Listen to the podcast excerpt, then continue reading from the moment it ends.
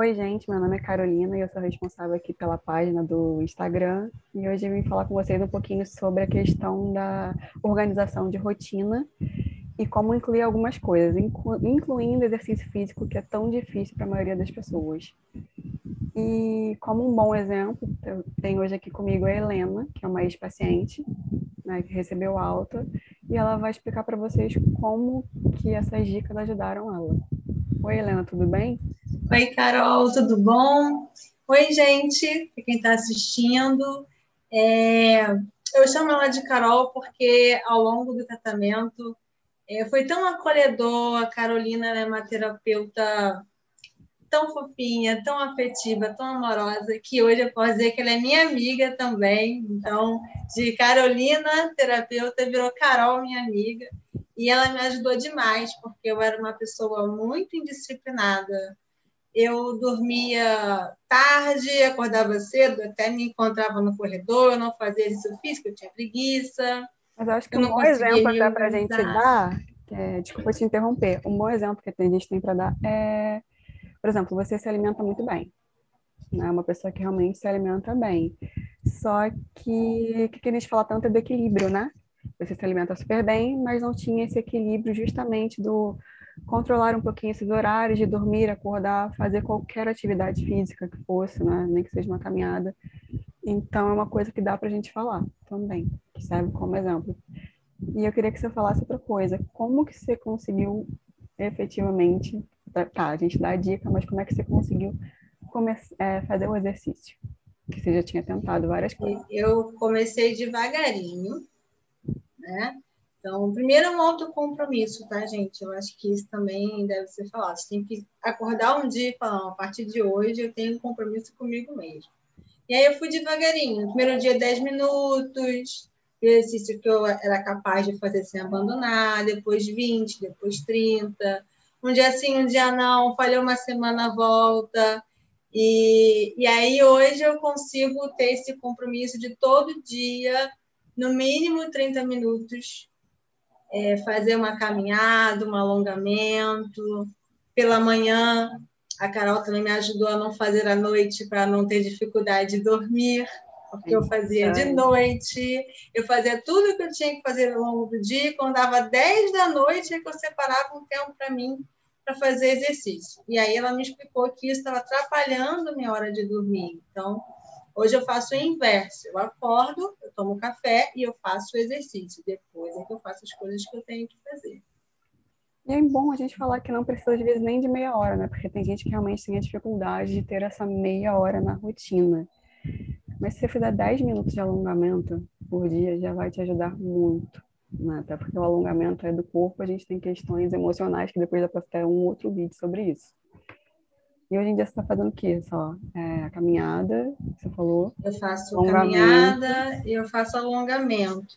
É, a Carol já sabe, né? Eu tenho, tenho asma, hoje em dia eu estou em crise, então eu retirei a, a corrida. Mas, no geral, eu fazia um pouco de caminhada, um pouco de corrida e alongamento. Aí, enquanto na crise a corrida saiu um pouquinho, eu mantive o alongamento e a caminhada. Quais são os benefícios que você sente, assim, na parte física, emocional, tudo? Eu me sinto mais disposta, isso que as pessoas falam por aí é verdade, você fica realmente mais disposto para o dia. Eu me sinto mais calma, eu ficava muito ansiosa, às vezes muito tensa, muito estressada. Então, ter incluído isso na minha rotina me ajudou demais. Eu fico mais tranquila, eu consigo pensar melhor, consigo lidar melhor com os problemas do dia. E lembra que teve uma época que você tinha uma necessidade meio que constante de comer as chamadas porcarias, né? É. Então, são esses alimentos que a gente tem uma questão afetiva aí. E como é que tá essa questão alimentar? Deu alguma Tenho comido muito menos porcaria, como eu chamava, né? Vou comer porcaria. É. Então, e era sempre uma forma de me compensar. A gente quer falar, compensação, né? O que era uma compensação. Eu, foi um dia muito pesado, um dia muito ruim, eu estava triste, eu estava estressada, eu comia porcaria Tipo, pai, eu mereço essa porcaria, eu mereço essa gordura, eu mereço esse açúcar. Vai gerando aquele ciclo do vício, né? Vai gerando esse é. ciclo. Eu comi um pouco de chocolate hoje, daqui a pouco eu vou comer mais e mais e mais, e depois para deixar isso é bem mais difícil. É justamente nisso que a gente fala, o exercício físico ele ajuda, não é uma questão de que ah, a pessoa tem que ficar sarada, não, isso aí se for uma escolha, mas não é isso.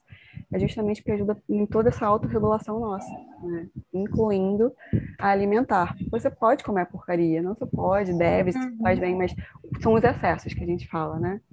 E eu lembro que você estava entrando já nesse excesso. Muito, muito, muito, muito café, que também é uma coisa muito. muito café. café é perigoso, assim. Eu amo café, mas eu, eu tenho limite, né? Eu sei que se eu tomar o café após as quatro da tarde, eu não vou dormir direito. Então, é aquela coisa que a gente fala da pessoa se auto-perceber. Como é que tem o funcionamento.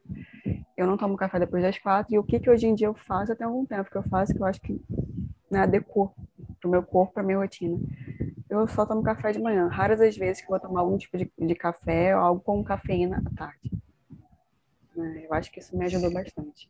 Como é que estava com o seu consumo de café e de outras coisas? Meu consumo de café era basicamente vício. Eu tomava muito café, não era xicrinha, né? Era tipo um balde de café de manhã, um balde de café depois do almoço, um balde de hum. café no lanche. Aí depois e... a ansiedade piora, né? É, e se eu ficava mais ansiosa, me dava mais café, e aí atacava o estômago, ficava mais ansiosa, ficava um ciclo sem fim. E aí eu comecei reduzindo devagar também, porque quando eu tentei reduzir de uma vez só, não funcionou. Não, só me gerou frustração. E aí, quando eu voltei, bebi mais café para compensar o tempo que eu não tomei. A cafeína gera abstinência, né? É. Não fiquei, eu ficava até de mau humor, assim. Meu noivo mandou beber café porque não me aguentava mais. Toma café, pelo amor de Deus. Não, mas aí a gente tem aquelas outras opções, né? Para não, você não precisa tirar o café, mas pode diminuir aos poucos. E tem as opções que a gente já falou, assim, bota um chá de hibisco, é, vai botando algumas coisas que também são estimulantes, então tem que tomar cuidado. Você pode substituindo, fazendo esse processo. E aí depois coloca algumas coisas que são mais relaxantes ou calmantes, né? Tipo uma camomila, erva doce, lavanda. Aqui, gente. Olha, ela tá do café das 11. Parabéns. Tá, tá de camomila. e aí, gente, funcionou, eu fui diminuindo. Até no início estava me enganando, sabe? Você pega lá, tem a quantidade bacana de tomar café. E aí, para eu achar que eu continuava tomando muito, eu pegava uma xicrinha pequena e botava lá na metade. E eu tomava várias poucas quantidades ao longo do dia, até me acostumar com a ideia de que eu não precisava de tanto café e agora que agora virou hábito, já não sinto mais tanta necessidade de tomar baldes e baldes de café por dia. Que bom que te ajudou e tem ajudado, está te dando mais qualidade de vida, né? Porque eu acho que isso é fundamental. Não é a questão do tem que, ninguém tem que entrar em padrão nenhum, não existe um modelo ideal de nada, né? Cada um tem um estilo de vida, alguma coisa assim, mas existem coisas que a gente de fato pode fazer para melhorar. O intuito é ter qualidade de vida. Então, acho que isso é fundamental e já eu fico muito feliz, sabe? Eu agradeço muito o tratamento que fiz com você.